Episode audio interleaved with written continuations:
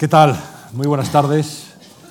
Bienvenidos, hoy especialmente bienvenidos a este encuentro con Antonio López. Y quiero agradecerle su presencia aquí, en nombre de la Fundación Juan March. Estamos eh, llenos absolutamente, eh, con todo el aforo completo, tanto esta sala como la sala de enfrente, como la gente que nos ve ahora mismo desde la cafetería, les tenemos presentes también, y lamentamos mucho, lo quiero decir y pido disculpas a todas aquellas personas que se han acercado hasta la Fundación Juan March, pero no han podido hoy eh, asistir a esta conversación porque literalmente ya no tenemos más espacio. Y tiene mucho mérito además que hayan venido ustedes en pleno puente de la Constitución, eh, en días festivos, pero creo que la ocasión sin duda lo merece. Don Antonio López, muy buenas tardes. Buenas tardes. ¿Cómo está? Pues muy impresionado de ver a la gente aquí, ¿eh? de toda la, la, respuesta de la gente, la necesidad que tienen algunas personas, ¿eh? toda nuestra familia, que amamos pues, el conocimiento de las cosas, pues cómo se desplazan y bueno, pues van a donde puede ocurrir algo que pueda resultarles para ellos interesante. A mí eso me impresiona mucho. Me impresiona, pero lo que está muy acostumbrado, supongo, es a las muestras de afecto, de cariño, de admiración allá por donde va.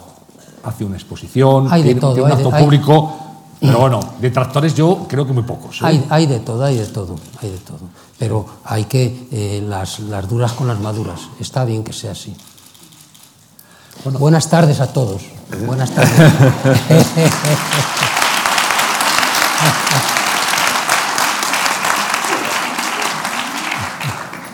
Voy a revelar que en los instantes previos a, a nuestra subida al escenario hablábamos y decía Antonio López, a veces hay- tengo dudas sobre si es bueno que un pintor hable en público, se exprese mucho, o, o digamos tenga eh, algún tipo de contacto más allá de lo que es su pintura, que es cómo se comunica con, con la gente. Sin embargo, en los últimos tiempos sí que ha tenido comparecencias públicas y sí que ha eh, contestado preguntas y se ha acercado más a, Sí, a la sí. gente. Los que, los que mm, eh, aceptamos esta propuesta es porque algo nos gusta de, de lo que pasa aquí.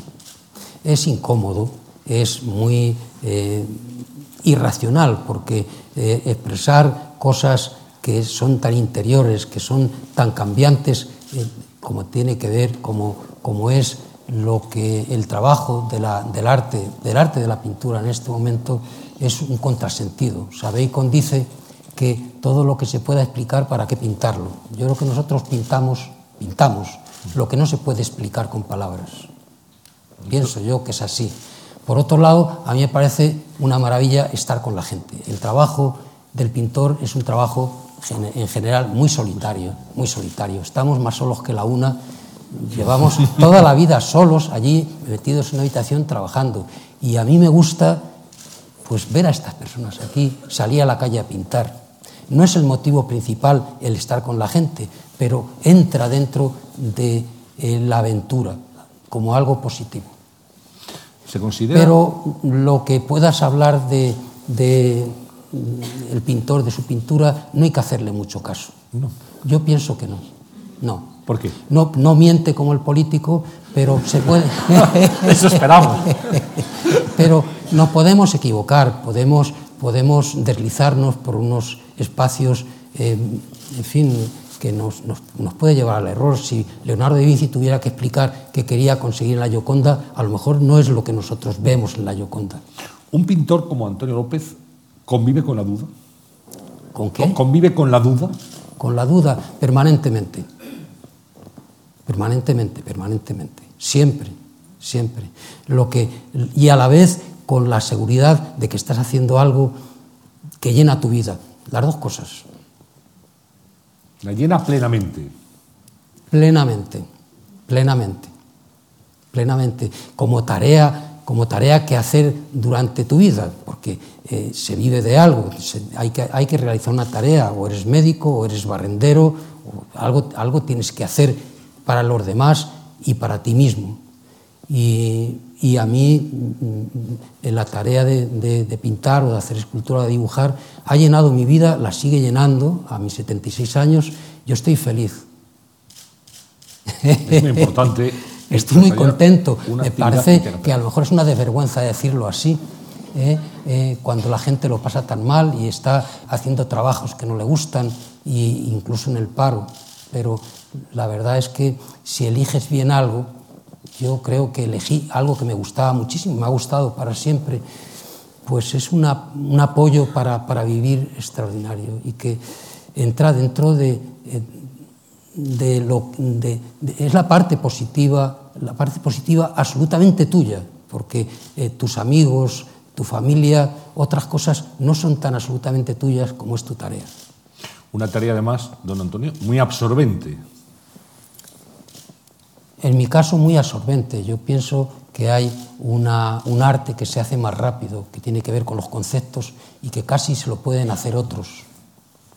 En este momento, eh, el arte de la pintura tiene muchísimos lenguajes que no son tan manuales como es mi lenguaje de la pintura, pero el mío exige, digamos, to toda la jornada, toda la jornada.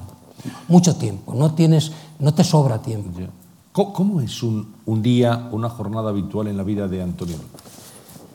Pues yo duermo muy bien, me levanto, me levanto sobre las nueve menos cuarto, a veces a las ocho y media, preparo el desayuno, un rato después eh, se levanta Mari, baja, y desayunamos los dos, pues como de nueve a nueve y media, muy a gusto y muy feliz. Muy bien, muy bien.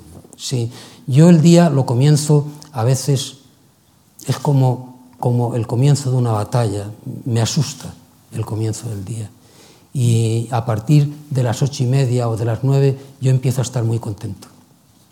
Y cuando me voy a la cama con un par de libros estoy feliz. Pero, pero no es por, por, por eh, no tiene nada, nada que ver eh, esa, esa dificultad o esa negrura con el trabajo, sino con una sensación que me produce la vida, en general, la vida nuestra. Pero por la incertidumbre. Porque están, siento la sociedad muy estropeada. Yo no sé si es el, un sitio para hablar de esas cosas. Pero sí, sin duda, sí, sí lo es, sí. Sí, sí. sí, sí. Está muy estropeada. A lo mejor nunca ha estado mejor. Es posible, pero ahora me, nos, nos toca vivirlo a nosotros. Y cuando lo vives desde esa edad, amigos han muerto, eh, tú tienes, yo tengo muy buena salud, estoy muy bien, pero ya me pasan cosas. Eh, a gente que quieres le pasan cosas. En fin, bueno, es una edad que la vida te lleva, eh, te, te, hace, te hace vivir cosas ásperas, ásperas que no, que igual, en fin, bueno, por, por a lo mejor es una tontería, pero que, que, pueden pasar a tu trabajo. O sea, todo, todo, lo que tú, todo lo que tú sientas, si el trabajo te funciona bien como expresión, todo eso pasa al trabajo.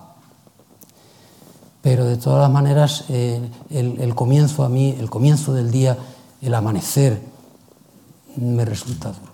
Bueno, pero estamos... Me resulta duro. Entonces me ducho, empiezo a preparar el desayuno y me voy animando. Ocho y media de la mañana está ya animado. Y ya a las diez ya. que empiezo a trabajar estoy, estoy bien, ya estoy bien. ya bastante bien, sí. sí. Así suele ser. ¿Y trabaja toda la mañana? El mundo nuestro es un mundo muy invasivo, te llaman por teléfono. Eh, a mí las llamadas de teléfono me gustan.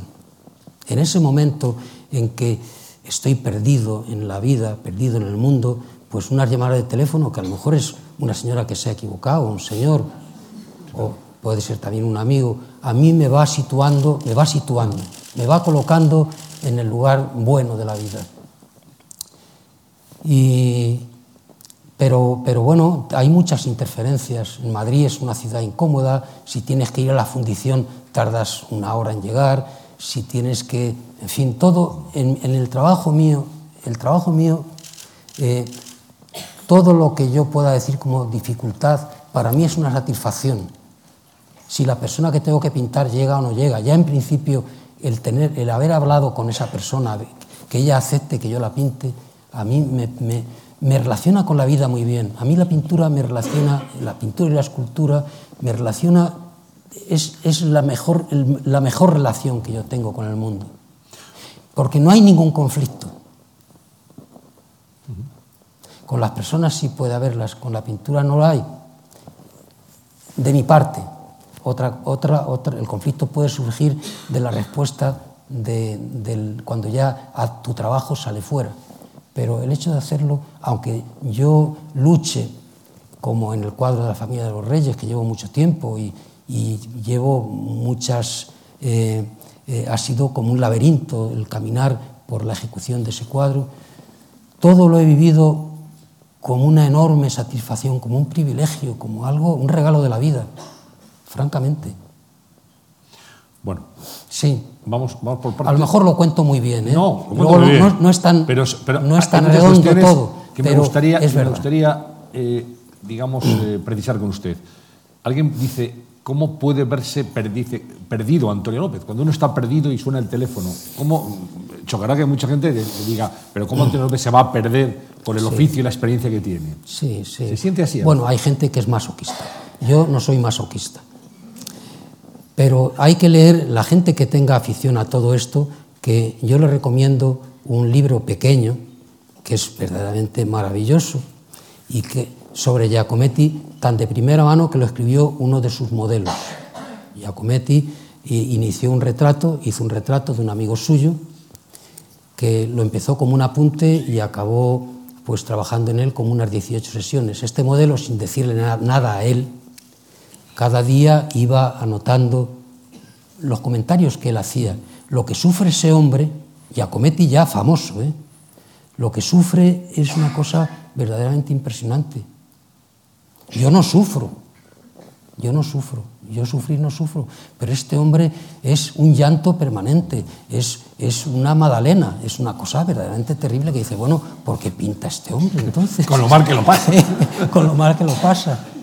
No, es verdad. Sí, sí, yo sí. no creo que exagera porque, porque están nada más que los dos y él no sabe que ese hombre está después Tomando nota. si no, a lo mejor no, hubiera, no se hubiera expresado con esa libertad. Él, él tenía una, una- un concepto muy elevado de lo que era el trabajo de la pintura. En este caso era un cuadro.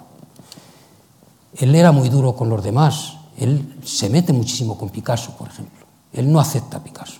Giacometti, que son amigos. Y él empieza a, a- a- decir, a decir en toda la- la, en esos días lo que él admira y son unas cuantas cosas. El arte antiguo todo, el- los mosaicos bizantinos, Cézanne, bueno, quizás sal- salieran muchas cosas, ¿no? Pero él es muy duro, él es muy crítico. No es una persona cruel, pero es muy crítico. Y es muy, él cuando está, él trabaja en, este retrato, lo trabaja directamente del natural. Y él algo ve en el natural, algo ve en ese hombre, como yo te veo a ti. Él explica con qué meticulosidad coloca al modelo siempre a la misma distancia. Él señala las patas del caballete, las patas de la silla donde están los dos, para que no haya ninguna variación en, esa, esa relación de distancias en que él desde el principio establece con el modelo. O sea que él afina muchísimo. ¿Y usted es parecido o no? Parecido, No, parecido, por eso... ¿Llega a medir también la distancia? Me, me llama la atención en Giacometti y me, hace, me lo hace muy grande, porque para hacer, para esa...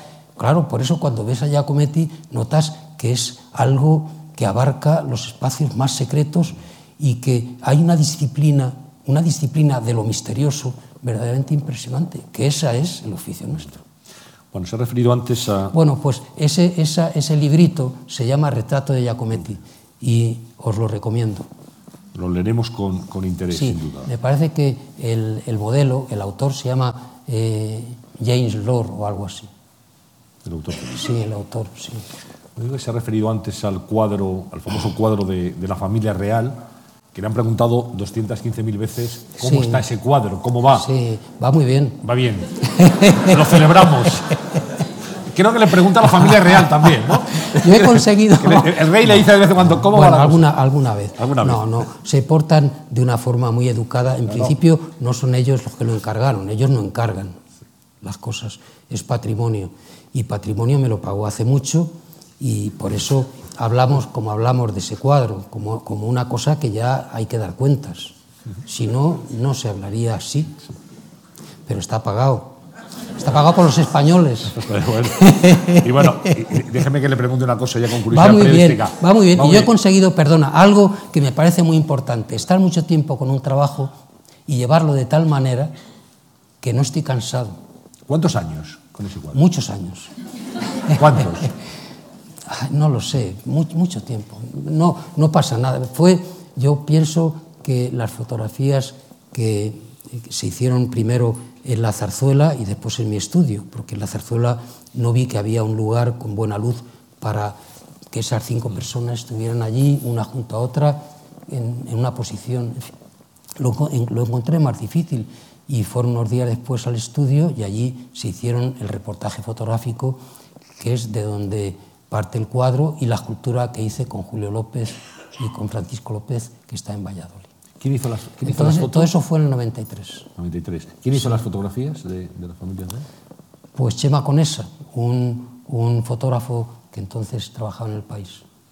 Lo conocía yo de alguna entrevista. ¿Y nos aventuramos a decir cuándo podremos ver el cuadro o no? Pues yo la última fecha es el cumpleaños del rey, pero la verdad es que ya no me importa. Este próximo. Sí. En no, enero. Claro. Pues no queda nada ya, queda un creo, mes. No creo, no creo. No. No. No creo. No, porque ya se ha esperado tanto que yo. Ya. mi, mi- mi responsabilidad es hacer algo que yo esté tranquilo, que esté a gusto, que, que tenga, a mi juicio, la sensación de que entrego algo que tenga belleza, aparte de que sean los retratos de ellos. Bueno, pues Sí. esperaremos en cualquier Bueno, caso. bueno, yo, Tenemos- yo creo que lo he hecho muy bien porque no he, no he aborrecido ese trabajo.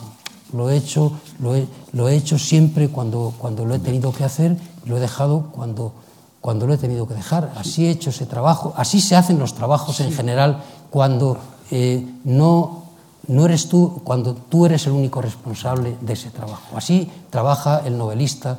Hay muchas obras que se quedan, eh, se quedan en el inicio o a la mitad, que se interrumpen durante años, a lo mejor que se interrumpen para siempre y nadie lo sabe.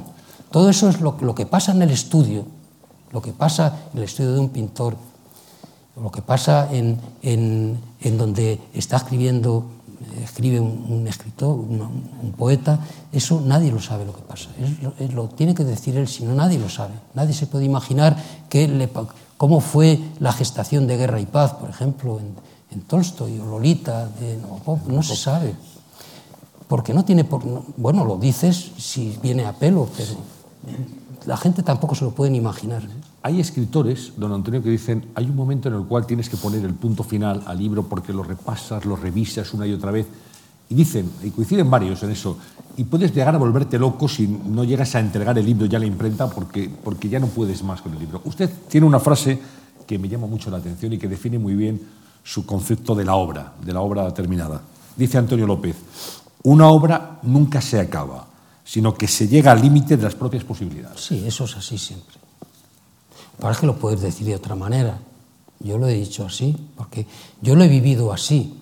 Yo, cuando he acabado unos dibujos que no había ningún motivo para no llegar hasta el final, yo llegué hasta donde pude. O sea, yo hay una serie de dibujos que yo hice de mi estudio, allí tranquilo. allí me pasaba las horas muertas, me pasé, me pasé tres o cuatro años que casi no hice más que esos trabajos, una serie de dibujos y de pinturas de mi estudio, de los cuartos de baño, de las paredes, eh, lo hacía con la luz eléctrica, de modo que yo bajaba por la mañana, cerraba las persianas, daba la luz eléctrica y allí tenías todo el día por delante. No había ningún motivo no, el modelo no se marchaba, la luz no cambiaba, el sol no se iba. Eh, eh, allí tú eras eh, el que decidía a ver cuánto podía resistir. Yo, bueno, eh, yo sé lo que es llegar al final. Yo sé lo que es llegar al final.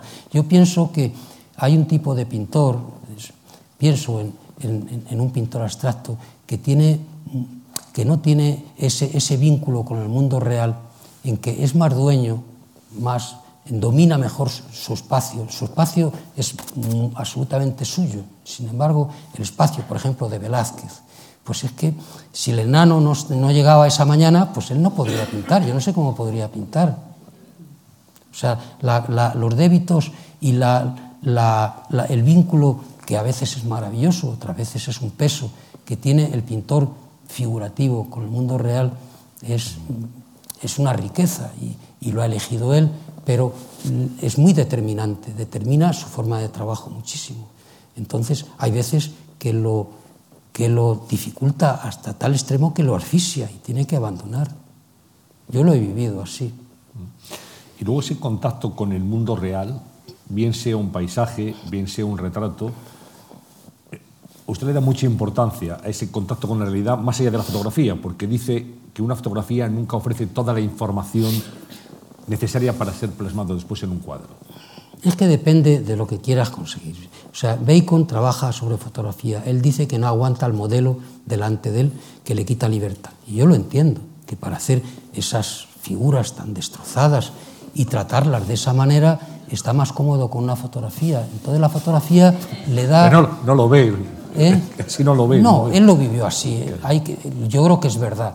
Sí. Es verdad. Eh, desde luego, cuando se hace él, además él muestra las fotografías de donde salen los cuadros. Él no tiene ninguna dificultad en hacer eso.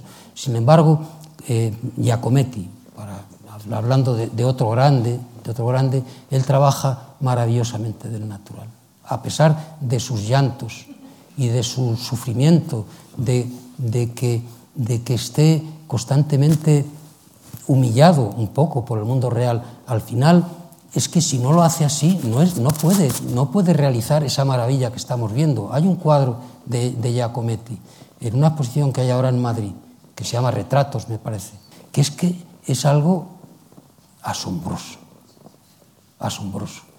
Y lo ha hecho con una modelo que la posaba, pues la estuvo posando durante años. Y realmente eso de memoria no se puede hacer. Dices, bueno, ¿y por qué no se puede hacer eso de memoria? Pues no se puede hacer de memoria. Notas que hay un vínculo, que, que, está, hay una, una, una, una, relación emocional con esa persona que tiene delante y aunque no la haga con el color de la carne, aunque la transforme totalmente y haga un Giacometti, ese Giacometti ha surgido tan cercano, tan cercano, tan, tan, con tanto débito al mundo real como pueda ser un paisaje de Coroto. La fotografía te da muchísimo, desde luego. Yo, yo creo que Giacometti trabaja de memoria, yo creo que nunca ha trabajado de fotografía. Yo creo que es de los pocos artistas del, que, que, que, han vivido en el mundo de la fotografía que no, han, no deben nada a la fotografía, a lo fotográfico. O ha trabajado de memoria, o ha inventado sus imágenes, o ha cogido sus manzanas, o, ha, o una, una persona, esos retratos que hace retratos, bodegones y a veces paisaje, y, y no sé, lo transforma en, en, en, un, en, un, trabajo suyo, que parece que, que, ah, que ha nacido como por una, por una especie de milagro y está absolutamente vinculado al mundo real. Ahora casi toda la pintura figurativa se hace a partir de fotografía. La verdad es esa. Y no pasaría nada si eso no, no creara una especie, un vínculo un poco mutilador de lo que es el mundo real. Y yo creo que esos figurativos que de, de nuestra época, que pensamos en ellos, Lucian Freud, eh, Arica, eh, eh, Andre White, todos esos grandes del siglo XX, yo creo que trabajan muy directamente del natural, muy directamente. Yo no voy, no puedes decir que en algún momento no hayan usado la fotografía, pero no están, no están, digamos, dependientes de la fotografía. Si le quitas la fotografía, siguen trabajando. Entonces, eh, hay algo, en mi caso, yo, eh, en mi generación, la, la, nos formamos eh, muy en, eh, trabajando muy directamente del mundo real. Podía ser un bodegón, podía ser un desnudo. Y cuando te acostumbras, te, te empiezas en el trato con la pintura, eh, a través de esa relación, la fotografía, a pesar de toda la, de toda la comodidad que te da muchísima, y de cosas que si no, no puedes hacer. El cuadro de los reyes, de la familia de los reyes, o lo hago así, o, hubiera, hubiera, dicho que no, que lo hubiera, que lo hubiera hecho otro. Pues eh, cuando trabajas y te, te, te educas en, en la, en, como en, tu formación eh, con el mundo real, eh, trabajas desde la luz y del color de las cosas, hablo de la figuración.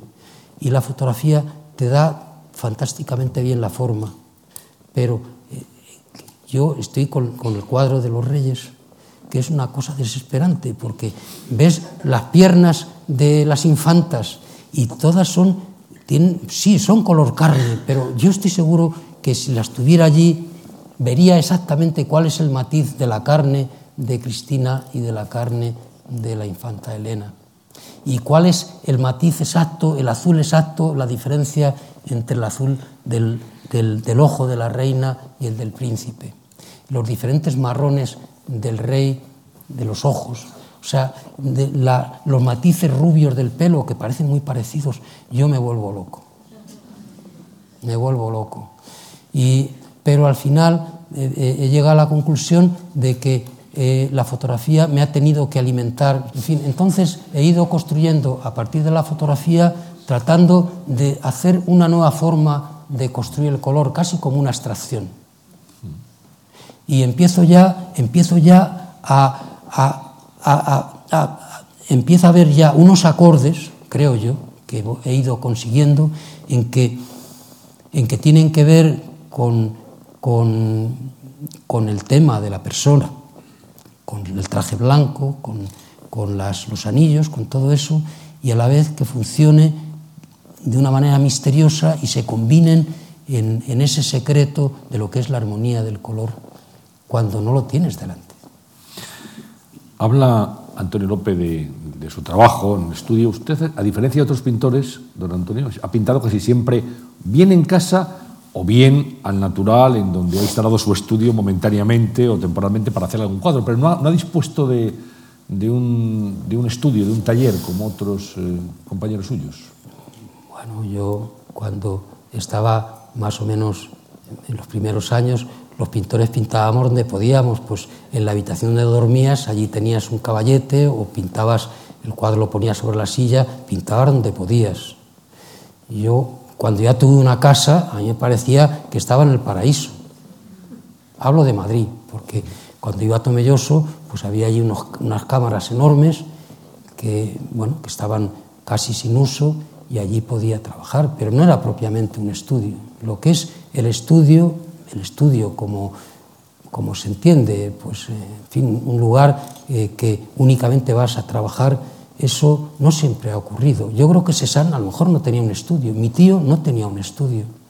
Las casas de la casa de Tomelloso era muy grande y tenía una habitación suya, o pintaba en la cocina, o pintaba donde, donde, donde, donde estaba el tema que le podía interesar. Yo, mi estudio es tan grande que, que bueno, que si yo, como diría, es el mundo. O sea, ya un estudio mayor no hay no hay. Entonces el estudio, digamos, como se entiende en general, que ese es el lugar donde la gente hace su trabajo de una manera permanente, yo pienso que, bueno, se puede, se puede tener cuando se tiene y a lo mejor unos lo necesitan más que otros. Yo creo, mi pintura eh, eh, está muy vinculada al, al, al mundo real y yo salgo al tema. Entonces, si eh, descubro un paisaje por Vallecas, pues aquel paisaje es de momento mi estudio. Y, y dice... La Gran Vía fue mi estudio. La Gran Vía. Fue mi estudio. Allí hubo un policía que durante dos días me dio la murga diciendo que tenía que tener un permiso, pero después se cansó y...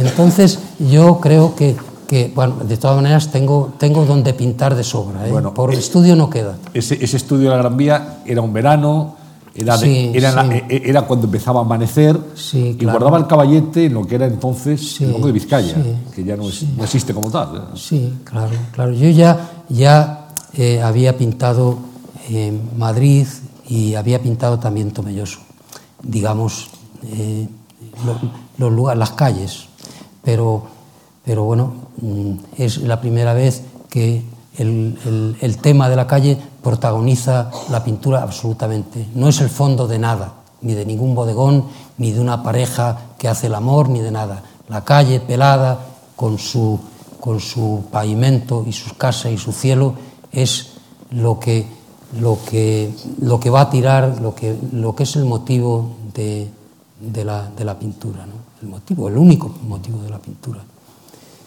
Y, lo, lo, empecé en el 75, en el, verano, en el verano del año que murió Franco.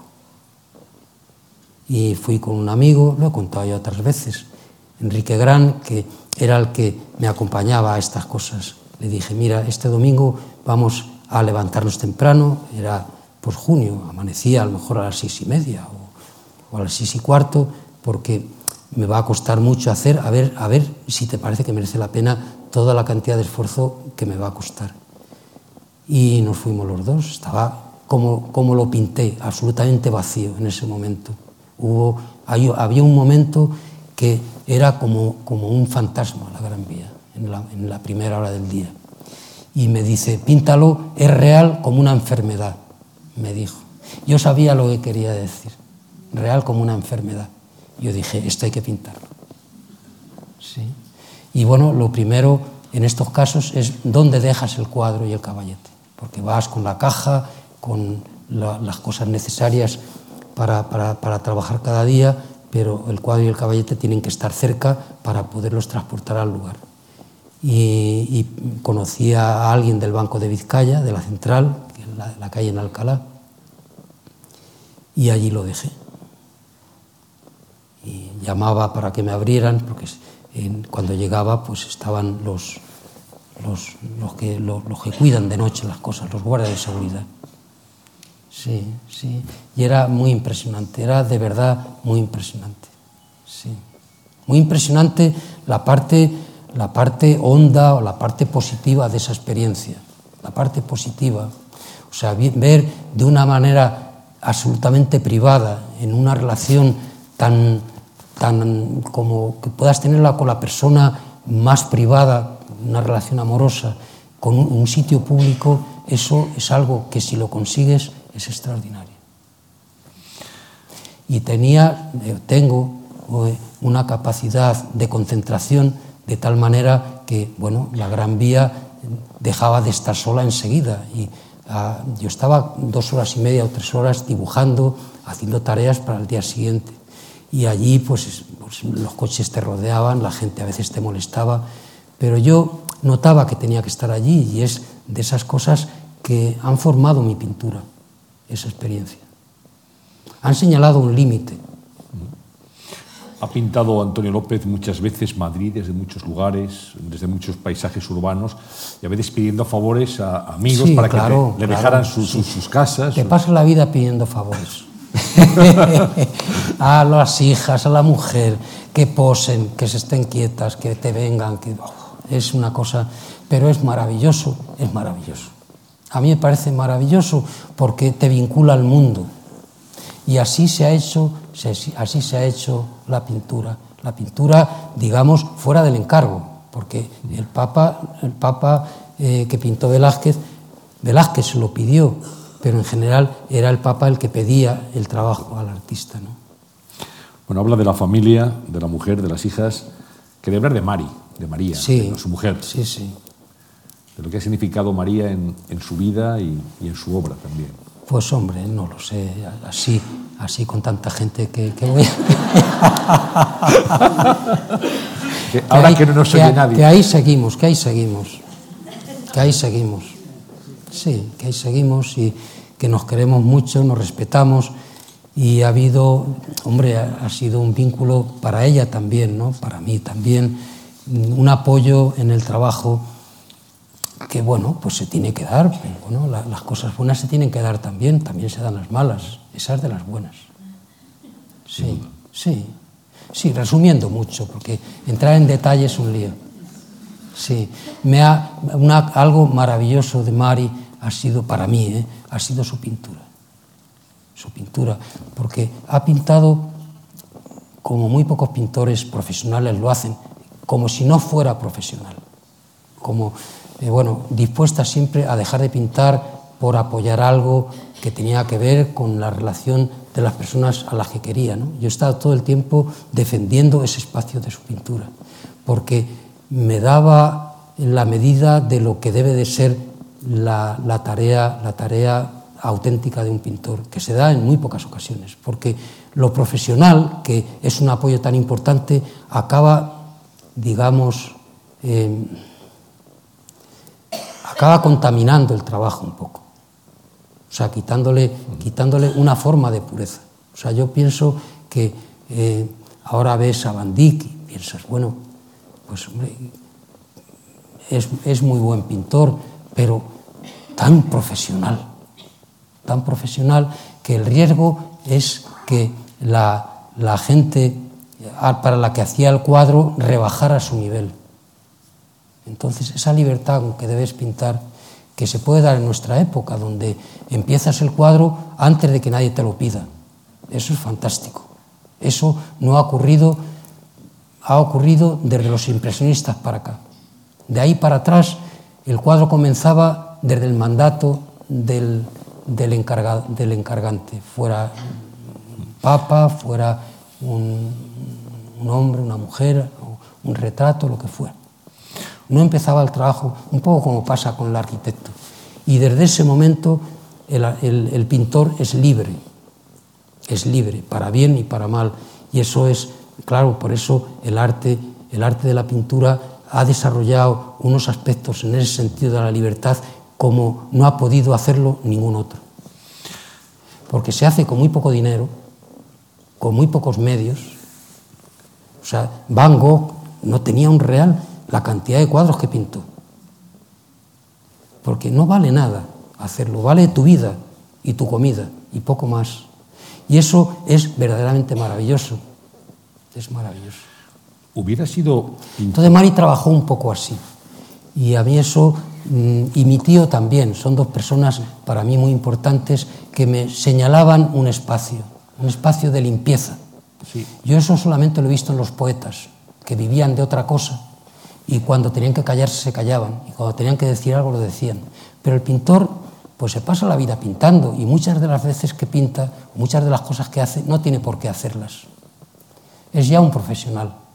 Ha, ha aprendido su oficio, en, ahora menos que, que, antes, pero entonces aprendías el oficio y un cuadro detrás de otro, sin ningún problema. Sí, le iba a preguntar por su tío si, y sobre todo si usted hubiera sido pintor de no haber existido su tío, de no haber sido Antonio López Torres, su tío, ahí en Tomelloso, al que le vio trabajar. No pienso esas cosas. Yo creo que mi tío también acabó pintor por algo. Hay siempre un milagro que hace que las cosas, pues es como, ¿por qué estamos aquí? Pues porque un hombre y una mujer, pues en algún momento no sé qué hicieron y aquí estamos. Sí. Más milagro que ese. Y sabemos lo que Más hicieron. milagro que ese, pues fíjate, ¿no? Podía no haber sido. Claro. Pues fue. Entonces, pues, pues sí, fue mi tío. Pero no lo pienso, no pienso, si, no lo pienso, no, no, francamente no. Él, él inició en la siempre pintura. hay algo, algo que, que, permite que las cosas sean, si no, no son. Y entonces ya no se habla de ellas.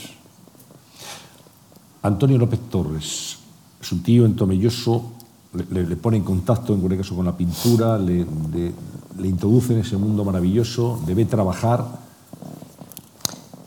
el, bueno, eh, fueron unos meses de, del verano del 49, pues absolutamente decisivos, pero fue un espacio corto, porque eh, convencieron a mi familia y me trajeron a Madrid. Yo estuve trabajando con él pues el verano del 49. Vengo a Madrid y descubro, digamos, bueno, el Museo del Prado, cosas verdaderamente inmensas que yo no podía comprender, tampoco a mi tío le comprendía. Yo no, no pensé que era tan enorme como después, como después me, ha, me ha acabado pareciendo. Y de modo que eso me permitió también más libertad que si yo hubiera tenido conciencia de su grandeza. A mí me parecía un pintor de pueblo que pintaba unos cuadros pequeñitos, copiando de, de los paisajes de por allí, y no me podía imaginar que estaba haciendo algo de esa, de esa, de esa pureza, de esa originalidad y tan, tan, tan, tan fuera de lo normativo, como lo digo como, como una gran virtud, como una gran virtud. De modo que eh, yo me influyó poco mi tío, en, el sentido de que eh, me influyó más Picasso. Yo, mm, eh, cuando ya empecé a, a, conocer un poco cómo era, cómo era todo, todo lo que, todo lo que, mm, fin, vienes aquí para aprender, aparte de pintar de una manera mecánica, pues el arte como espectador te seduce muchísimo. Y había una biblioteca, no había exposiciones como ahora, y Picasso, Chagall, eh, Henry Moore, eh, to todas esas pinturas, yo creo que a unos cuantos verdaderamente nos enseñaron lo que era el arte moderno. Nos lo enseñaron. Yo muy pronto, muy pronto, porque eso es muy importante decirlo en un pintor figurativo, me di cuenta que copiar, copiar sin más, sin un propósito y, una, motivación emocional es algo absolutamente inútil y ya la fotografía pues lo va a hacer mejor que tú. Y yo tuve conciencia muy pronto, sufrí un, pequeño susto, pero, me di cuenta que había ahí un secreto que había que desvelar. Yo no sabía qué secreto era. Y ahí ando. Todavía. Todavía, sí. Oiga, ¿y, ¿y, sus padres qué le decían entonces? ¿Cómo recuerda su relación con sus padres? Pues yo eh, me portaba muy bien, era un chico muy bueno. Y... ¿Como ahora? ahora soy más golfo. no, no, muy, muy bien, muy bien. he sido muy responsable y sobre todo sobre todo estaba deslumbrado por el mundo que estaba descubriendo. Yo lo en mi tío era un hombre que sufría mucho, yo lo vi sufrir en aquel momento, daba clases, él se sentía desatendido de la sociedad, estaba secuestrado por unas gentes allí en La Mancha que no se lo merecían. Por otro lado, no se sentía capaz de dar la batalla en un lugar como Madrid, porque eso era muy duro para él. Total, lo estaba pasando muy mal y, y bueno, yo cuando vine aquí y empecé a trabajar y a, y a, ver lo maravilloso que era todo este aprendizaje, la gente joven, compañeros que iban como yo tratando de, de iniciar ese camino, eso, eso no hay nada, es inigualable. Y estaba tan absolutamente tan absolutamente deslumbrado por todo eso que no tenía tiempo. De... Era muy joven también. Yo veía a los otros que me llevaban cinco años, seis años y andaba ya con más, con más cosas, con más, con más problemas. Esta silla es que suena mucho y me muevo mucho. No. Está todo el tiempo crujiendo. No se preocupe, no. Le preguntaba por sus padres, por lo que le decía sus sí. padres entonces. Por mis padres. Pues yo ahora pienso que fueron muy generosos y tuvieron un acto de valentía enorme en dejar a un muchacho que no había salido nunca, con 13 años, dejarlo en una pensión solo aquí en Madrid. No era el Madrid de ahora, pero ya comparado con Tomelloso era un sitio muy, era una selva temible, podía serlo. Ni yo lo sentí, ni ellos se lo podían ni imaginar, ni yo les contaba nada. Ni yo me metí por ninguna selva. Mi selva era el arte y durante los cinco o seis años de aprendizaje, hasta que ya acabé, fue como una religión para mí.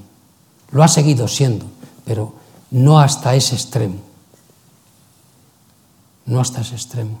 Tampoco tuve la sensación de que estaba mutilando nada. Y es que, no lo sé, para mí fue algo muy, muy importante, para mí y para unos cuantos que fueron mis amigos, Lucio Muñoz que aparecen en la película que os he dicho que no pongáis, porque a mí no me gusta verla. Bueno, pero sus padres le dejaron, le dieron Sí. libertad, le dieron las herramientas para que Nada, pudiera nada, desarrollarse nada. persona. De vez en cuando me veía algún paisano y me decían, te han visto y tienes que cortarte el pelo, o tienes que... vas con muchas manchas. y cosas así. Pero yo pienso el acto de valor y de generosidad de dejarme aquí y de, bueno, nos, en aquel momento yo durante tres meses estuvimos invernos. Me dejaron en octubre y en, en diciembre, cuando en las vacaciones de Navidad, me estuve allí unos días y volví otra vez. Y así fue durante seis años. Y nunca me advirtieron nada, nunca me, dijeron ten cuidado con nada, nunca, nunca, nunca, nunca, nunca.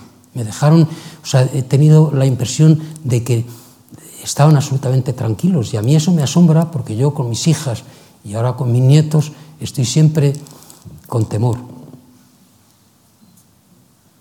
con temor. Sí, pienso que es un fantasma el temor a, por dónde va a ir tu hijo cuando es joven o tu hija. Es una cosa que yo lo he vivido siempre con una zozobra enorme y yo creo que en general es así, ellos no. Y eso también a mí me dejaba muy tranquilo.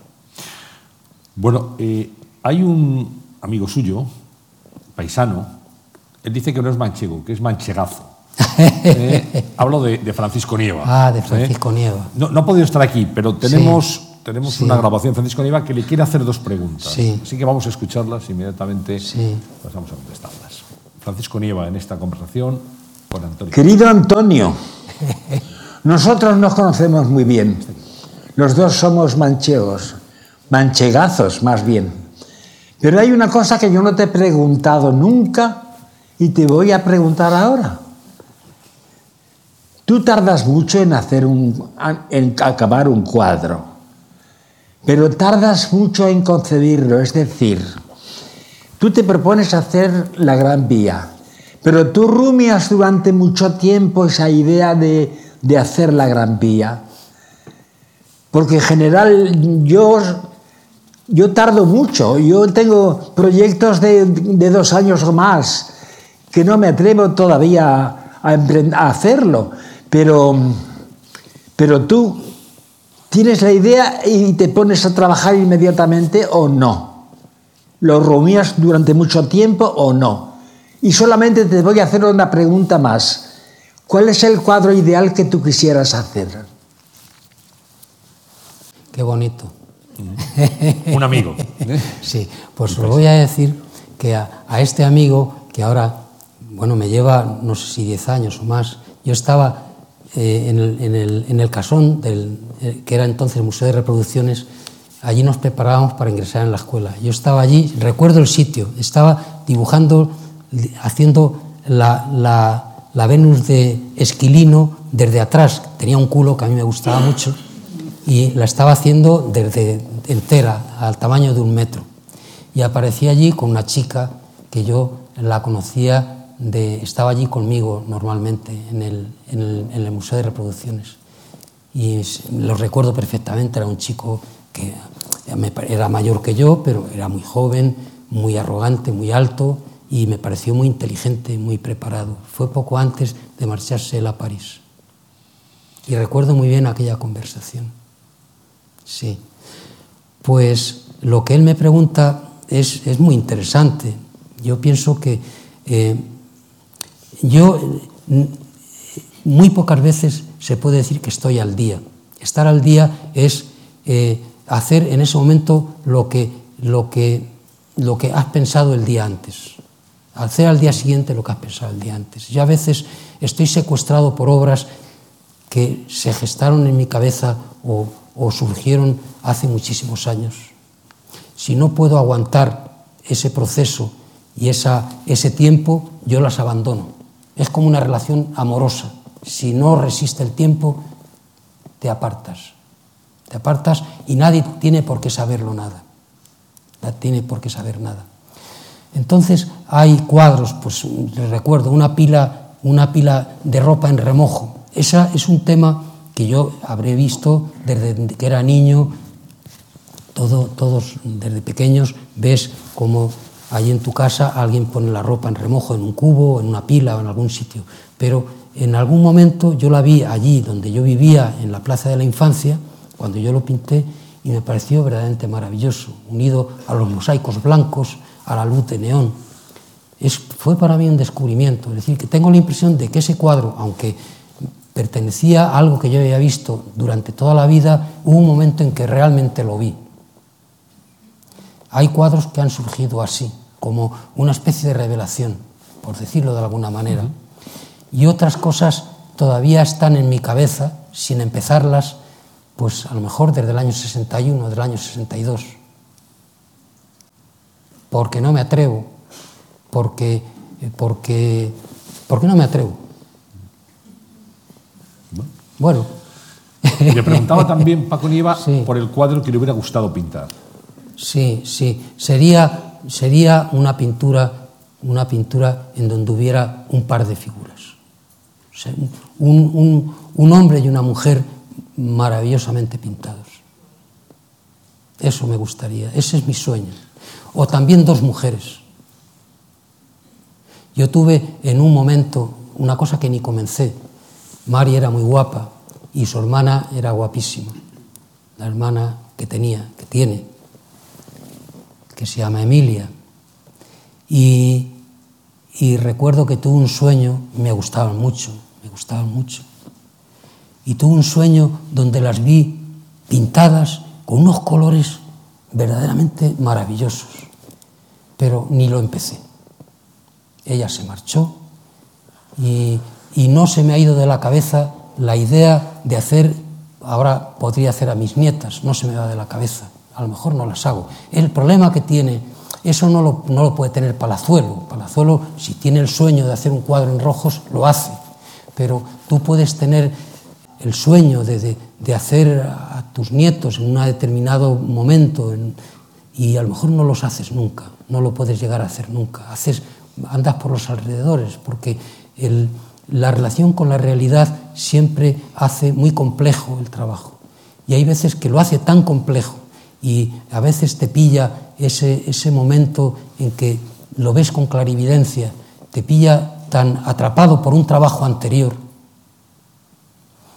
que no lo puedes, no puedes dejar lo otro y coger, coger esto. Entonces yo a veces, a veces sí, yo a veces eh, una, una- un cuadro que lo empecé, a lo mejor si mañana voy a Tomelloso, es mi intención, lo seguiré por la segunda sesión, mis dos hermanas. Yo soy el mayor. La que me sigue, Josefina, que la pinté en el año 53 leyendo, pues tiene ahora pues 70 y, 73 años. Y Carmen, pues le llevo 16 o 17 años, pues, pues juntas las dos, la pequeña, la Carmen, coge a la mayor del brazo, las dos frente a mí de cuerpo entero. A mí eso me parece algo tan maravilloso, tan maravilloso, pero hay que ir a Tomelloso. Ah, Claro, pues ese va. claro, es un buen motivo. Si está muy bien todo, Claro. pero quiero decir que son así, así es todo esto. Sí. Si nos permite, vamos a, a ver un álbum de, de fotografías Ah, sí. y vamos comentándolas. Sí, sí. Y, y va- así recordamos algunos sí. momentos de Ah, claro. Mire, Paco Nieva. Paco Nieva. El de la derecha es eh, Fernando Higueras, fue muy amigo mío, un arquitecto ver- de- verdaderamente extraordinario. Esto es Roma. Estábamos tomando unos helados y debía de ser verano. La siguiente es Carmen Lafón, está con los ojos bajos. La que está con la cabeza hacia abajo se llama Beatriz Boyer, el otro es Francisco Nieva. Mari es la de los collares. Esa señora tan guapa es Mari. El otro soy yo y este es Enrique Gran. El de, el de es, eh, eh, como, como, como dije, es, re- es real, es real como una enfermedad. Sí, este es, real como una enfermedad. pasamos a la siguiente fotografía. Sí, sí. Esta es Mari, a la izquierda es Mari, Isabel Quintanilla, soy yo, mi tío, mi tío Antonio. Se ve ahí el cuadro tan pequeñito que está pintando. Y este es el, el- el niño que está sentado, es eh, Francesco, eh, es un chico que tiene ahora pues 49 años, una cosa así, ¿no? Es un viaje que hicimos allí a Tomelloso juntos. Vamos Falta Francisco López, a lo mejor es, es el que hace la fotografía. ¿no? Vamos con la, la siguiente fotografía. Es el campo de, la, el campo de, de Tomelloso, Tomelloso. las afueras, donde iba mi tío a pintar. Ah, fíjate, sí, sí, sí. Este es Mari. Sí. Todavía, todavía tiene belleza. Eh, es una belleza, una belleza interior que sale hacia afuera, pero tiene belleza. Tiene belleza. Naturalmente que sí. Vamos con otra foto. Bueno, Sí, claro, esta es una. El primer término es una cabeza esa que hay sobre ese plinto, es una cabeza de tamaño natural de un niño y la otra es una, la cabeza que, es el prototipo cuando se estaban, cuando se estaban preparando la fundición allí en Arganda, de los bronces que hay en, en Atocha. Siguiente foto. Esta es una ventana de, de, la casa de la Plaza de la Infancia, aquella es la estación de Chamartín, los escalestris que hay, sí. y esto es un, una especie de, de, jardín, ahora está edificado, entonces estaba muy abandonado, lleno de muebles, de un colegio muy, muy famoso que hay de jesuitas, me parece que se llama de Areneros. Areneros, sí. Pues este es. Muy bien, vamos a la siguiente. Bueno, pues esto es un, un dibujo que hice para tomar medidas de, un, de, una escultura de un hombre que estuvo en la exposición de, del Thyssen, es lo último que he acabado. Sí. Esto es también una, una, figura muy rápida, es un dibujo muy rápido con medidas para empezar una, una figura de mujer, una medio figura que está encoslada. Es un encargo, yo la, la hice de tamaño natural hasta debajo del ombligo, con ella durante muchas sesiones y previamente hice un dibujo con medidas para trabajar, para, para trabajar digamos, el armazón y la, bueno, todo el trabajo previo, la armadura, digamos. Vamos con otra. Esto es un dibujo también previo para una escultura que estoy haciendo ahora de un hombre, de un hombre andando, una escultura que me ha encargado la ciudad de Albacete. Este es el, este, esta escultura del hombre, del hombre tumbado. Sí, esta es la fundición. La fundición. Sí, esta es la fundición. Esta es la escultura, digamos, la escayola de, de la escultura que hice en el estudio y aquello ya, lo que estoy retocando es el bronce. El bronce, la pieza principal es el tórax y los brazos, el tórax y la cabeza. ahí, están, ahí están acoplados los brazos, ya están ahí soldados. Sí. Es una figura que tiene que estar tumbada, entonces es muy, muy curioso verla, sí, verla, de, de, verla levantada. La, la posición sí, de los brazos. Claro, claro. Vamos con otra. Sí, sí, sí. Ahí, está, está, ahí estoy retocándola, porque los puntos de soldadura, aunque estén muy bien, muy bien ajustados, tienes que retocar, bueno, tienes martillo, que trabajarlos. Bueno, martillo, bueno con, con, diferentes cosas. Sí sí. sí, sí. Ah, mira, qué bonito. Esta es la mujer de Coslada. Sí, veíamos Allí, antes, una, una de esas piezas, esta pieza de ahí, Sí. esa pieza de ahí del cuello, esta que hay aquí, se podía abrir y por ahí se metían para trabajarla desde dentro. Sí. Es, eno- es- Aquí está. mírala, sí, sí, es enorme. Sí, la trabajé a tamaño natural y desde allí se hizo con un, con un prototipo. Esto, esto le suena mucho. Sí, me suena mucho, sí. Esto lo hice desde un parque de bomberos que hay en Madrid, sí, del Parque Octavo. Allí estuve muchísimas, muchísimas semanas, muchos meses, muchos años, trabajando intermitentemente. No iba, generalmente no he ido nunca de una manera continua. En el invierno no iba, había días que, temporadas largas que no iba, traba- trabajaba en otras cosas. Lo hice en varios fragmentos. Estos son cabezas de, de- de mis nietos, de, de los cuatro niños, en las diferentes épocas. De cuando nacen, por ejemplo, la de la izquierda, que es Carmencita, a cuando ya va creciendo. Y bueno, pues es un poco, he hecho un seguimiento, casi ninguna está terminada, pero he tenido el placer y la satisfacción de ir siguiendo con esos trabajos. Su evolución y su los crecimiento. iniciaba, los iniciaba directamente con ellos. Esto está hecho en un cerro que se llama Del Viso, que está cerca de Alcalá de Henares. Entonces allí al fondo, al fondo, al fondo, como no sé a cuántos kilómetros, se ve Madrid. Y delante está Torrejón, está San Fernando, está Coslada y el río, el río Henares. Entonces, ahí estoy uniendo las piezas de- del cuadro de, de los, de los bomberos. Este cuadro lo hice en el año 53, en Tomelloso, y pienso que ya entonces, yo tenía 17 años, localicé, sin darme cuenta, nunca sabes muy bien por dónde vas, pero, pero te va guiando algo que se llama intuición. Algo que, que, bueno, lo puedes resumir diciendo que te gusta hacerlo, que deseas hacerlo, o que te, llama la atención por algo.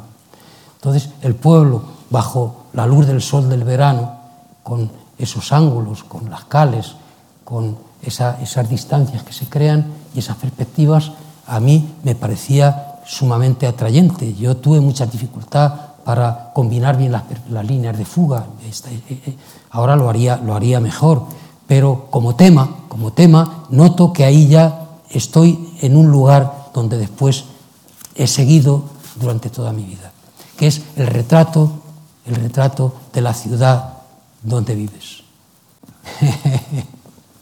claro, esto es una fotografía de, que se hizo después de la inauguración de una exposición mía en el Ateneo de Madrid en el año 57. Yo estaba haciendo el servicio militar, soy aquel que hay allí con la corbata. Y bueno, pues son mis amigos. Eh, Lucio es el que se asoma por ahí, de, detrás de la chica. Eladio Cabañero, el gran poeta de mi pueblo, es aquel de la derecha. Hay dos amigos de, de, del Ministerio del Aire, allí. Amalia Avia, la mujer de Lucio, entonces eran novios.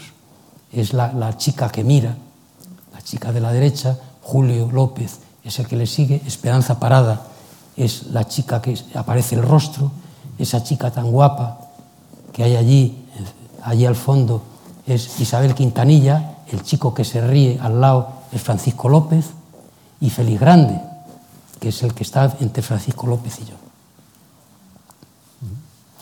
Y este de acá es de mi pueblo, el que hay aquí con los ojos cerrados, que está aquí delante. Se llama Ignacio. ¿Tenemos más fotos? Ya no. La última de las que tenemos preparadas. Sí. Bueno, hay una persona que ha trabajado también con usted, trabajó mucho el año pasado en la exposición antológica del Museo Thyssen, que fue un éxito formidable grandes colas, sábados, domingos, gente joven, gente mayor, gente que vino de, de muchos puntos de España, de Europa, a ver esa exposición. Y es Guillermo Solana, que le quiere plantear Ah, sí. alguna cuestión. Ah, Vamos claro. a, a escuchar a Guillermo Solana. Sí, sí. Hola Antonio. Me piden que te haga alguna pregunta y la, y la pregunta que desearía hacerte es ¿cuándo vamos a volver a trabajar juntos? ¿Cuándo vamos a hacer otra exposición como la del año pasado, que, que fue para nosotros una magnífica, una grandiosa experiencia? Pero no te voy a hacer esa pregunta porque eso queda para, para nuestras conversaciones privadas. Te quiero preguntar de lo que tienes entre manos, de lo que estás trabajando ahora y de tus proyectos inmediatos. ¿Qué es lo más importante? Y sobre todo, si se trata de la pintura o de la escultura, tú que has sido durante tanto tiempo a la vez pintor y escultor, ¿qué es lo que está en tu horizonte inmediato? ¿Qué es lo que ocupa un lugar más importante, la pintura o la escultura? Y quería hacerte una segunda pregunta. Si tuvieras que escoger una sola palabra para identificar tu obra, una sola palabra con la que se, se identificara tu carrera, ¿cuál escogerías? ¿Dejarías que se dijera Antonio López o la tradición, Antonio López o el oficio, Antonio López o la forma, Antonio López o la realidad? ¿Qué palabra escogerías? Está bien, son dos preguntas. ¿no? Son dos. Vamos con la primera. La primera hablaba de lo más inmediato, si pintura o escultura. Sí, sí. La figura humana. Yo tengo, tengo la impresión de que la he abandonado por retratar el entorno, por retratar las habitaciones, los espacios, las calles, las ciudades. Y la persona, la, la- la gente que es con la que me inicié, allí pintándola en la, en la Escuela de Bellas Artes, pintando unos retratos a mis compañeras, pues fue, fue relegada, fue relegada por unos buenos motivos, pero tengo la impresión de que, de que ha sido relegada. Y no, no tengo ansiedad, pero, pero siento la sensación de que debo hacer, de, debo centrarme ahí, de que los, las flores son maravillosas, los árboles son maravillosos, las calles son extraordinarias, eh, las habitaciones, todo, es, todo está lleno de emoción y de grandeza, pero yo es como algo que, que tengo que hacer, a ver, a ver, a ver cómo, porque es también lo más difícil, a ver cómo consigo ahí, eh, eh, bueno, que unas cuantas personas pues colaboren conmigo. Porque eso es lo importante, es la, la importancia que tiene el modelo, la, el, la persona que tiene que generosamente, aunque le pagues, tiene que estar dispuesto a colaborar contigo, ahora que vivimos en un mundo en donde todo va a esa velocidad, es muy difícil. Bueno, pues esa es, esa es la, la Lo inmediato. lo, inme- lo inmediato, lo inmediato, sí. Con respecto a la palabra, que es difícil. La fidelidad, Antonio López la fidelidad. la fidelidad. La a algo, la fidelidad, puedes llamarlo eh, de otra manera, no lo sé. Desde luego no es ni la tradición, yo creo que la tradición es que no la puedes ni nombrar. Aquí ni el oficio no lo puedes ni nombrar. ¿Qué, qué es el oficio? Yo pienso que es la fidelidad, el estar, yo lo pienso, el estar con, con algo en la cabeza, con, una, con algo que te, que te sigue interesando al cabo de tantos años, a lo que vuelves, a lo que vuelves. Eso ocurre muy pocas veces, realmente ocurre pocas veces, pienso yo. ¿no? Y yo lo, lo vivo con una naturalidad que a mí mismo me asombra. Entonces yo creo que he elegido cosas, cosas para trabajar a las que le puedo seguir siendo, a las que puedo serle fiel sin, sin, sin dejar de, de gozar, sin dejar de disfrutar, sin dejar de satisfacer mi curiosidad en mi relación con el mundo. La fidelidad. La fidelidad. Eh, O la lealtad, no lo sé. Sí. sí. tiene mucho que ver. Bueno, Los sí, conceptos. sí, sí. Bueno, eh, estamos en el tramo final de esta conversación y yo quería situarme en el centro de Madrid, en donde a veces instala Antonio López su estudio. ¿Eh? Vamos a, a verlo.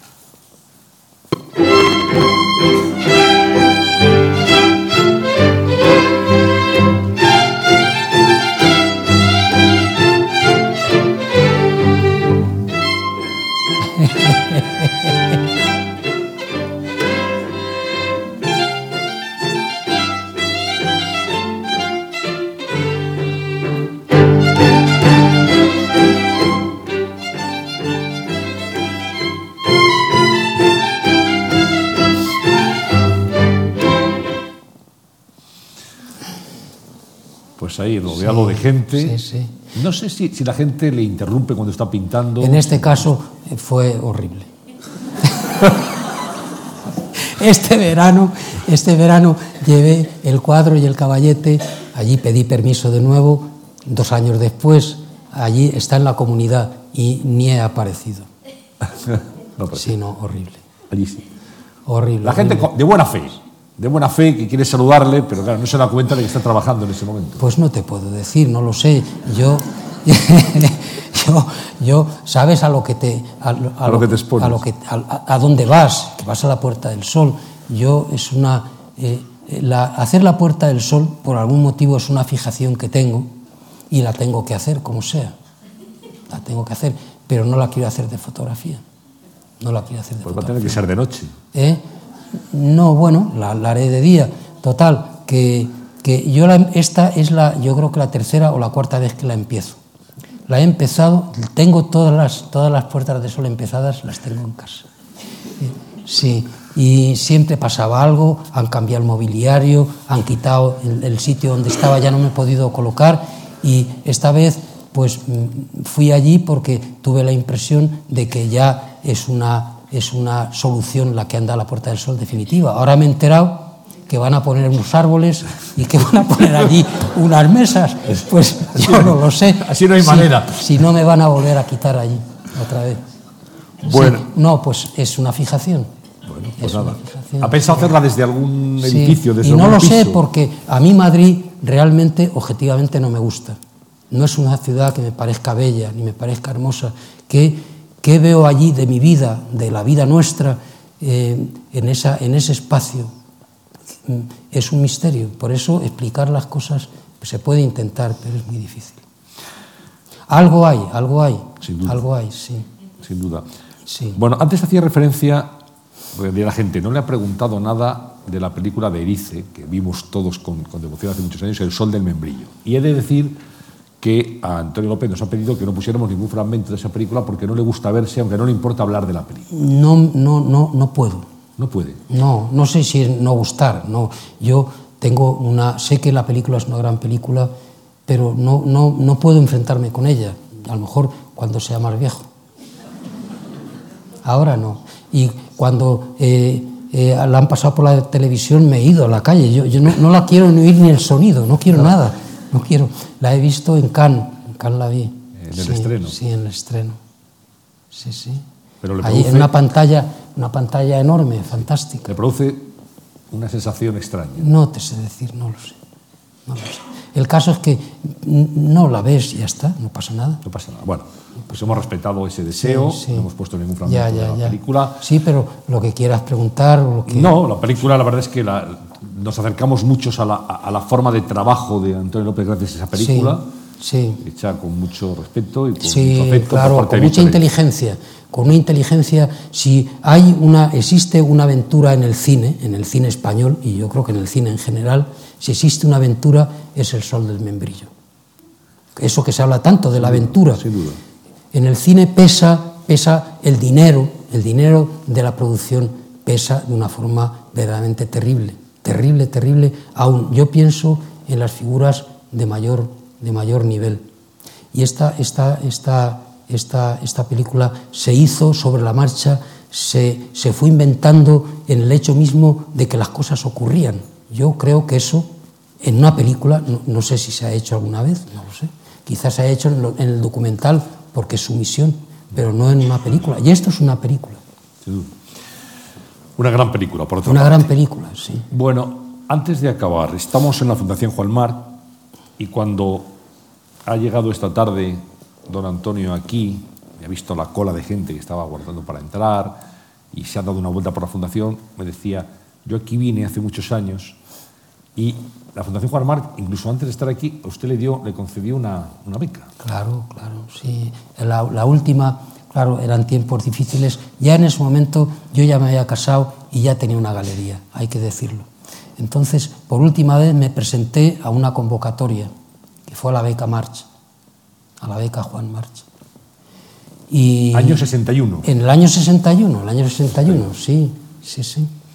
Y, y por, por estas fechas, fue por las Navidades, recibí una carta que nos puso a Mari y a mí muy contentos que nos habían dado la beca Mars, que no sé si era bastante dinero entonces. ¿Cuánto era? Pues no lo sé, pero vamos, seguro que le, seguro que le, le ayudó Oye, una buena temporada. había que saberlo, ¿eh? Eso nos enteraremos. Nos enteraremos. Hemos prometido mirar el archivo. a mí me pareció que mucho dinero para que te lo regalaran. Me pareció fantástico. Y los Hombre, afortunados... era una beca. Los afortunados fuimos 10. Yo creo que 10 en el mundo de la pintura. Y no recuerdo, no recuerdo a ninguno. Me acuerdo la noticia cuando se la di a Lucio, a Lucio Muñoz. Anda la beca, marcha. ¿Qué le dijo? Sí. ¿Eh? ¿Qué le dijo Lucio? Hombre, Lucio entonces estaba, estaba en, en un momento suyo personal, eh, digamos, eh, profesional, tan, tan elevado, tan, tan delante de, de, de todos nosotros, que hombre se alegró por mí, porque claro, se alegró por mí, pero él ya no estaba, ya estaba ya en un nivel superior, sí. Él iba a Venecia, él vendía y tenía una, iba a una marcha verdaderamente extraordinaria. Entonces yo la pedí, la pedí para pintar en España. Y después, pues me parece que un año después fui con, con unos cuadros que estaba pintando, sin acabar, claro. Vine aquí con ellos para, para que vieran que, bueno, pues que estaba pintando España. Y hay, y hay una, una obra del año 67, Figuras en una casa, que está Sí, expuesta sí. en la Fundación Juan March en Palma de Mallorca. Sí. Eh, allí. Claro, a mí, aparte de la beca, que es una maravilla, porque, hombre, ya en ese momento ya tenía la galería, que era, estaba Juana Mordó, y yo ya tenía cierta seguridad de que podía vivir de la pintura. Había retirado a Mari de la enseñanza cuando me casé y estábamos los dos pintando como descosidos allí en la calle Embajadores. Y, y bueno, pues, pues fenomenal, un regalo, un regalo que si no te lo dan, tu vida sigue. Pero hubo algo que sí cambió, cambió mi vida de una manera muy grande, que fue cuando me pidieron desde la Fundación José Luis Yuste que expusiera en Albacete. Yo no había expuesto en España, Una antológica. Sí, bueno, una exposición mía de mi trabajo del año 61. Las cosas, las exposiciones habían surgido en otros lugares, en Nueva York, en París, en Italia, y, y no había surgido una exposición. Eh, aquí no había, no, no había presentado mi obra, eh, hubo que pedirla, pues obra que estaba fuera, porque se iba, iba saliendo para América. Y en el año, en el año 85, como final de una tarea que estaba haciendo la fundación, la fundación en Albacete, la, la tarea cultural, pues hizo la exposición mía. Y, y bueno, pues cambió un poco mi, mi, mi, vida, mi vida profesional, la cambió mucho, la cambió mucho.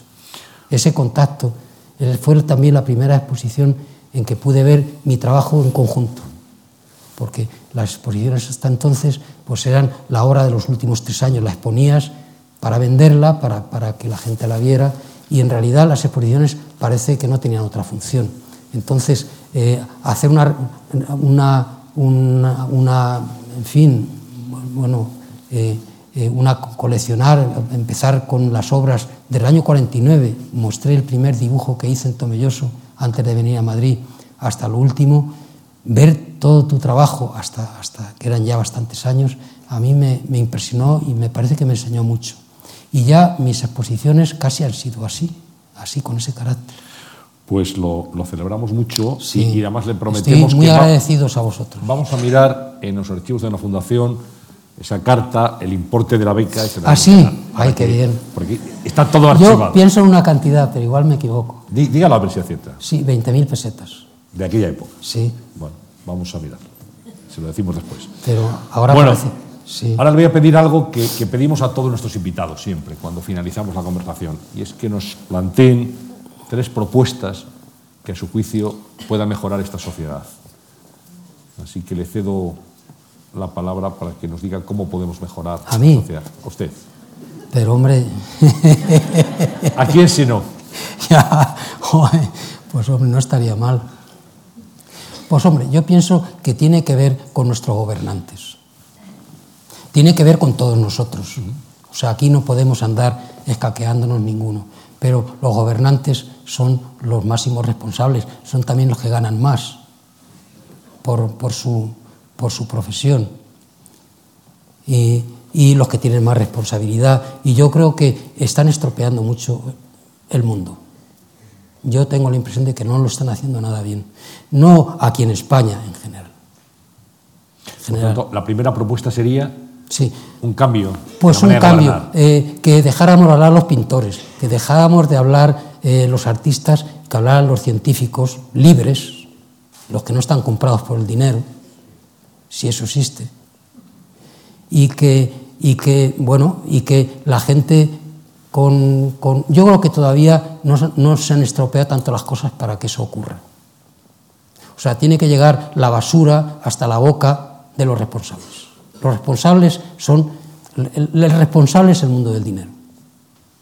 En nombre del mundo del dinero se está haciendo, por la torpeza y por la avaricia, por las dos cosas juntas, se están haciendo cosas que unido a, a- cómo la humanidad va, va aumentando y a las necesidades que tenemos, pues, pues yo pienso que no podemos seguir así. Yo pienso que la cosa es grave.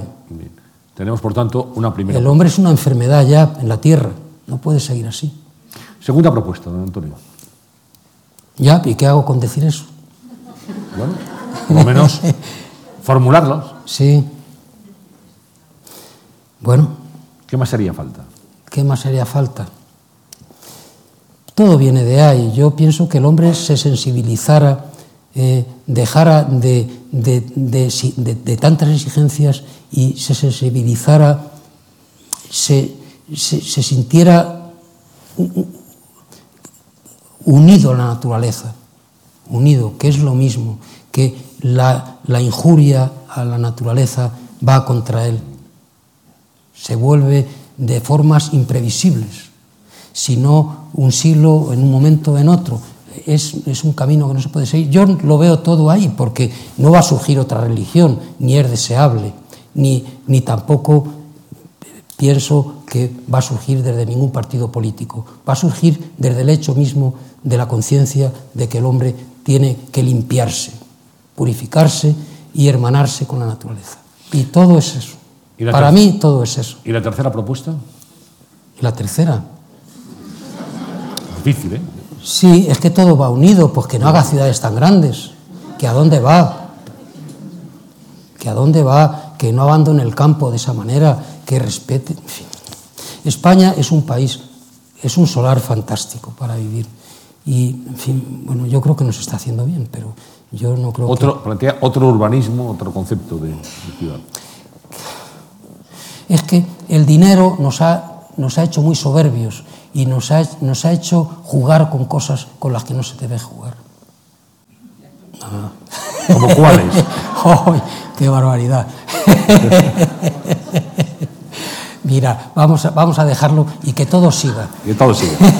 Bueno, que todo siga. Ha sido, ha sido un placer tenerle Sí, aquí esta tarde. Sí, sí. Antonio López, hablando largo y tendido de su vida suegra. Muchas gracias.